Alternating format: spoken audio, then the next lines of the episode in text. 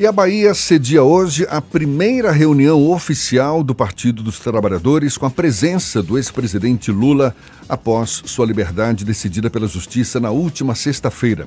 O encontro é uma reunião da Executiva Nacional, será realizado às 9 horas no Wish Hotel da Bahia, no Campo Grande, aqui na capital baiana. Antes disso, militantes e admiradores de Lula devem participar de uma concentração marcada para as 8 horas, portanto, daqui a pouco, no Campo Grande, intitulada Abração Lula Livre, para que o ex-presidente possa se confraternizar com seus apoiadores. Durante a reunião no Wish Hotel, Lula deve ouvir a explanação da executiva sobre a conjuntura política nacional. Um dos participantes do encontro é o presidente do PT na Bahia, Everaldo Anunciação, nosso convidado aqui no Isso é Bahia. Seja bem-vindo. Bom dia, Everaldo. Bom dia, Jefferson. Bom dia, Fernando, a toda a equipe, a você que nos ouve. Eu quero dizer a vocês da, do prazer e da alegria de estar com vocês aqui. Aliás, eu disse que há uma conspiração do bem para esse final de mandato meu. De a gente ter feito o maior PED, quer dizer, a maior eleição participativa do PT, ter aqui a liberdade do presidente Lula. A Nacional está encerrando o seu exercício com essa reunião aqui e esse imenso prazer nesse dia estar aqui com vocês, pela história que é a Tarde FM, pela história particular de vocês, na presença da comunicação. Então, para mim, é uma manhã que começa com muita energia positiva e eu espero que isso possa tomar conta da Bahia, de Salvador e da nossa reunião no dia de hoje. Obrigado, Everaldo. E qual o principal recado que a executiva estadual vai dar para o ex-presidente Lula? Olha, primeiro esse abraço, né? que de fraternidade, de carinho por tudo que Lula passou, por todos os ataques políticos, também pessoais. Lula perdeu a companheira dele, Lula perdeu um neto, perdeu um irmão, quer dizer, uma série de acontecimentos num período que injustamente ele esteve preso. Então nós queremos transmitir essa fraternidade, esse espírito. E na política, reforçar um agradecimento a ele de tudo que ele fez pelo Brasil, pelo PT e essa disposição eu estava brincando com os companheiros, eu estou chegando meus 60 anos de idade e acabei de me aposentar do ponto de vista da atividade profissional. E a gente fica querendo sempre ter um pouco de descanso. E a gente vê Lula com vitalidade aos 74 anos, é, que ontem na recepção no aeroporto, Fernando, com essa energia e essa vontade de continuar fazendo bem pelo próximo, pelo país, de fazer política. Então, eu penso que esse recado que nós temos que dizer e reforçar com Lula que a gente precisa da ajuda dele para é, distensionar o país, para a gente sair desse clima de disputa política, de raiva e trazer para o plano das ideias. E ontem eu já senti que ele parece que está muito mais sintonizado do que a gente com essa disposição. É isso que nós queremos falar e, é óbvio, queremos falar também da política, das eleições que acontecem logo o ano que vem. O ex-presidente hoje participa dessa reunião da Executiva Nacional e vai ter algum ato público ali na região do Campo Grande, mas vai ter uma outra programação com o ex-presidente aqui na capital baiana nesta quinta-feira que as pessoas podem ter acesso a ele, alguma coisa assim? Veja bem, Fernando, nós, primeiro que essa reunião estava marcada antes do processo é, a ser julgado no STF da questão da prisão em segunda instância, né? E nós não organizamos um ato público, porque Lula quer fazer uma agenda de percorrer o país, já tem uma agenda domingo no Recife, que é o Festival Lula Livre, que também já estava organizado, mas a militância, as pessoas simpatizantes querem ir lá, e óbvio que nós não vamos aqui inibir que as pessoas possam, possam ver Lula, mas não há uma movimentação organizada de ato público. Então vão ter espontaneamente esse ato. Ontem à noite, ele chegou ontem e já teve uma conversa com os governadores do PT e o governador Rui Costa recepcionou a todos com um jantar para conversar um pouco da situação no Nordeste. Nós estamos vendo um momento difícil no país, mas especial no Nordeste. Toda essa crise é, com a chegada do óleo no litoral, petróleo, então impacto ambiental, impacto econômico e social. Então, essa agenda, e depois disso a gente quer liberar Lula para deixar ele à vontade e ele está definindo se viaja logo para Recife, se fica aqui na Bahia um pouco. Agora, Everaldo, o que, que muda na estratégia de ação do PT, estratégia política? Antes o PT estava muito focado no, na campanha Lula livre. Agora, com Lula livre, o que, que muda? nós vamos persistir para anulação do processo.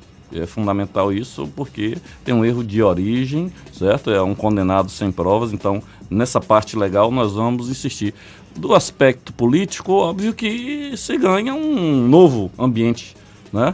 Lula, uh, com a liberdade de conversar, de andar o país, isso empodera muito o PT. Eu acho que isso reacende um debate sobre democracia que extrapola o PT. E eu acho que nós vamos ter que ter a humildade de saber que esse empoderamento do PT ele acontece é real com a liderança de Lula, mas ele por si só não deve ser o instrumento para o PT pensar os próximos passos. Ele, ele agrega valor, mas eu penso que isso pode criar condições, inclusive, de diálogo com alguns setores que não estavam tão envolvidos e ligados ao PT que Lula consegue fazer isso extrapolar essa relação parcial só com o PT dialogar com partidos e com setores da sociedade. O senhor está encerrando o segundo mandato à frente do PT aqui da Bahia e vivenciou a fase, eu vou chamar de decadência, porque era o momento em que o PT estava no poder com a ex-presidente Dilma Rousseff e acabou defenestrada do, do Palácio do Planalto e agora vive esse momento diferente do PT fora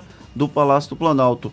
Qual o balanço que você faz desse processo, desse período em que esteve à frente do PT na Bahia, sendo que o PT vive dois momentos distintos, é, duas situações distintas, uma no plano nacional, em que houve a, esse decréscimo de poder, e aqui na Bahia manteve certa estabilidade com o governador Rui Costa sendo reeleito com um percentual expressivo de votos. É verdade, Fernando. Aliás, tem um debate no PT. Nós vamos ter um congresso agora, 22 a 24 de novembro. Estamos dizendo, o Nordeste e a Bahia devia ter mais presença na direção do PT, porque essa experiência né, que vive-se aqui. Óbvio que a gente não pode compreender que a Bahia seja uma ilha né, na questão política nacional, porque é o que você disse, olha, nós sofremos um golpe com Dilma, que era um momento auge do PT. Isso refletiu nas eleições de 2016, então é o que você disse, essa decadência eleitoral, a gente teve uma redução de prefeituras, mas aqui na Bahia a gente consegue manter esse nível de ganhar uh, o governo em primeiro turno, de o PT fazer a maior bancada individual para federal e estadual aqui no estado, de fazer um grande PED. Então, é, é um, é, são coisas que precisam ser discutidas, ser pensadas e dialogadas. Então, eu, eu, eu acredito que é, é esse debate da autocrítica, de fazer um balanço, é preciso fazer esse balanço e para que o PT ele possa entender o que ele viveu, é preciso, e eu acho que o Congresso vai ajudar isso, de que há uma nova realidade do comportamento da sociedade, as demandas dos olhares, das informações para que esse novo período que nós vamos viver não cometamos mais os erros que cometemos tanto no período de ascensão como na, na dificuldade, nessa decadência que você falou. Eu acho que essa vai ser, vai ser o debate que vai tomar conta nos próximos dias. E eu, eu tenho defendido no PT, Jeff, o seguinte: eu acho que está enferrujado essa prática dos partidos que sentam suas executivas, com seus diretórios e ali constrói verdades é preciso a gente criar mecanismos novos de como é que conversa com a juventude, como é que as ferramentas que a gente utiliza hoje de comunicação, como é que temas como a questão ambiental, cultural, a questão da, da economia criativa, que o PT incorpore isso e possa trabalhar e mecanismos de decisão ele possa ser mais amplo. Claro que não falando fazer plebiscito, né? Obviamente, mas ter essa, esses canais novos para dialogar. Agora, com o princípio, nós não perdemos nosso princípio. Nós temos um lado na política nós somos do lado daqueles que mais precisam, daqueles que a democracia é, é, é o carro-chefe dessa caminhada. Eu acho que isso vai norteando e tirando essa experiência dos momentos é, é, é de, de, que nós tivemos uma ampla é, aprovação da sociedade e esses momentos de dificuldade. Eu acho que é hora do PT calçar a sandália da, da, humildade, certo? Compreender que ainda é o partido mais querido, mas não é o único e nem somos dono da verdade. Everaldo, certamente vocês vão aproveitar a presença de Lula hoje em Salvador para discutir eleição municipal no ano que vem, articulações políticas. O PT pretende sair com um candidato próprio nas eleições em Salvador ano que vem? O sentimento geral é esse. E tem legitimidade, porque a gente vai pegando assim, ó, o que é que lhe leva a ter essa ideia, o PT? Alguns indícios.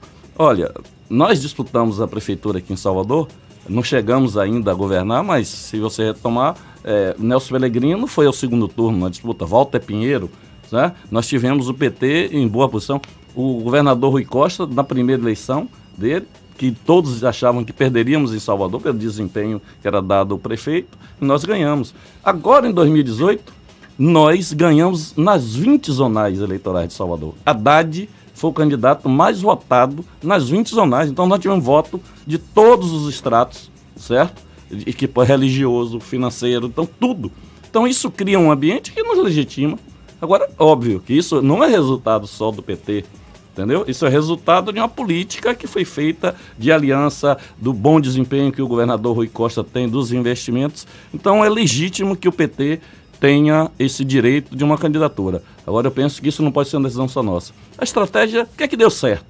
Lula ganhar a eleição duas vezes, Dilma ganhar, Wagner duas vezes, Rui. Foi a capacidade de articular alianças, de dialogar com a sociedade. Então, esse é o carro-chefe carro-chefe não é o PT, não é nenhuma personagem do PT, mas essa capacidade de construir. E eu acho que tem que construir. Como é que nós vamos fazer? A eleição em Salvador vai ser um candidato do prefeito e um candidato da base de Rui, vai ter pulverização. Então essas coisas vão ser construídas, mas o PT tem nome e legitimidade para disputar a prefeitura de Salvador e projeto que não essas coisas fantasiosas, que a presença de festa, de, o desemprego é muito alto. Nós não vamos resolver o desemprego em Salvador fazendo festa de 15 dias e botando a massa da, da população desempregada para estar tá vendendo latinha de cerveja. Não é isso, tem que ter um projeto que estruture para a saúde em crise. Fernando quer falar? O ex-presidente Lula ele tem um perfil ligeiramente pragmático para alianças político-partidárias. E esse é um perfil que é compartilhado por figuras como o Jacques Wagner e o Rui Costa, que de alguma forma evoluiu nesse processo. É, essas alianças pragmáticas do ponto de vista político-eleitoral é a tônica do PT do futuro ou o senhor acredita que é necessário fazer uma rediscussão dessa, desse pragmatismo que levou, por exemplo, à aliança entre PT e MDB, que culminou com a saída de Dilma Rousseff e a ascensão de Michel Temer para poder. Eu vou pedir para Everaldo segurar a resposta para já já. A gente conversa aqui com o presidente do PT na Bahia, Everaldo Anunciação, já na reta final do seu mandato. Agora, 20 minutos para as 8 na Tarde FM.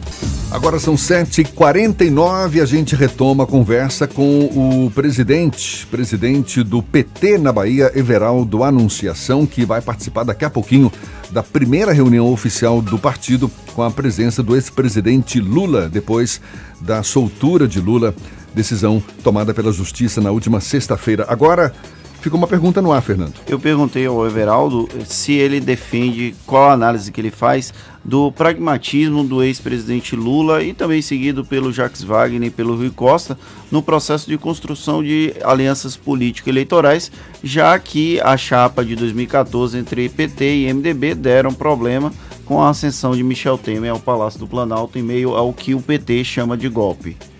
Olha, Fernando, é, se você participar, tiver a oportunidade de ver o congresso do PT, vai ser extraordinário, porque esse é um centro do debate, né? A política de aliança. Eu costumo dizer o seguinte: na, a questão de traição, como fez o PMDB e o MDB, na vida nossa histórica. É, Pedro negou Cristo, é, Judas traiu. É, é tem, tem um, um, conjunto de comportamentos que, não na política partidária, né, mas na política, no exercício das ideias. Então, como hoje isso acontece e vai acontecer ainda na política. Aí o PT, nós estamos discutindo, fazer essa aliança pragmática, o centro ajuda ou não ajuda. Eu acho que o centro, assim, para que serve um partido? Um partido serve para disputar eleição, chegar ao governo, ao poder. Mas para quê? Não é para melhorar a vida do povo? Então, eu penso que o resultado disso mudou a vida das pessoas. Não é qualquer coisa a gente falar em 1 milhão e 700 mil jovens negros de periferia passarem a acessar a universidade a gente falar que 5 milhões de famílias passaram a ter casa própria, o agricultor familiar de você ter 70 bilhões investidos. Então, eu teria uma série de questões para justificar. E eu acho que isso que vale é o resultado do que nós fizemos e mudou a vida das pessoas. Se nós, Lula não tivesse feito aquela aliança, se Zé de Alencar, que é um empresário que historicamente o PT não estabelecesse essas relações, como é que estaria a condição de vida das pessoas nesse período? Isso significa, Everaldo, que o PT precisa repensar o próprio partido? Eu acho que precisa repensar, mas eu penso que a gente tem que ter a capacidade de manter uma aliança. Eu sou não só pelo olhar pragmático, mas pelo olhar de concepção. Eu acho que a gente vive num país que não, não tem história de revolução que não tem história de luta armada, que não tem história como tem alguns países da América Latina. Então, nós somos defensores da democracia pela institucionalidade. E para fazer isso é preciso fazer relações e alternância de poder vai acontecer. A gente critica essa forma como eles fizeram com Dilma, esse impedimento de Lula político não poder disputar as eleições, mas você ganhar e perder, faz parte. E de você em determinado momento ter um partido, um aliado e depois mudar, tudo bem. Isso não é isso que mexe. O que a gente tem que ter, eu acho, nessa política de aliança e aprofundar, Fernando, aí eu acho que cabe, é um programa. O que é que nos faz fazer uma aliança? Nós fizemos com Lula em cima de um programa. Nós fizemos na Bahia e nós fizemos essa aliança Otto, João Leão e os partidos do PCdoB de esquerda ao centro, mas dentro de um programa que está resultando nisso na vida das pessoas. Everaldo, muito obrigado. Everaldo Anunciação, presidente do PT, que vai sair correndo daqui. Tem esse encontro logo mais lá na região do Campo Grande. Inicialmente com militantes, admiradores de Lula, vão participar dessa concentração marcada para agora às 8 horas. E depois, reunião oficial do PT com a presença do ex-presidente Lula. Muito obrigado pela sua presença. Um bom dia, Everaldo. Jefferson, muito obrigado a você, a Fernando, toda a equipe. É, eu penso que a gente vive um momento delicado no país, certo? E essa é a vontade do PT de ajudar nós perdemos as eleições, somos críticos, nós estamos vendo um programa e uma prática de governo que contradiz a tudo que o povo brasileiro, o povo nordestino pensa de cidadania. E nós vamos continuar de forma democrática, institucional, fazendo a defesa daqueles que mais precisam. Então, sou muito grato por esse momento, quero aqui aproveitar é, não só pelo alcance, mas pela qualidade e a confiança que tem o ouvinte e agradecer a não só os petistas, os filiados, filiados por quase 13 anos aqui na direção do PT, encerrando agora dia 7, que a gente pretende agradecer isso, mas sobretudo a todos os outros, aqueles que ajudaram a gente consolidar essa liderança do PT aqui no estado da Bahia. Então, muito grato, que Deus, Senhor do Bonfim, a, a, a nossa Santa Dulce dos Pobres e todos os credos possam derramar sobre o país, e em especial nessa reunião de hoje, toda uma harmonia e uma alegria para a gente possa traçar na política, na democracia, caminhos que sejam melhor para o nosso país. Eu espero que isso tome conta da reunião do PT. Obrigado, Everaldo. Agora 7 para as 8 na tarde FM.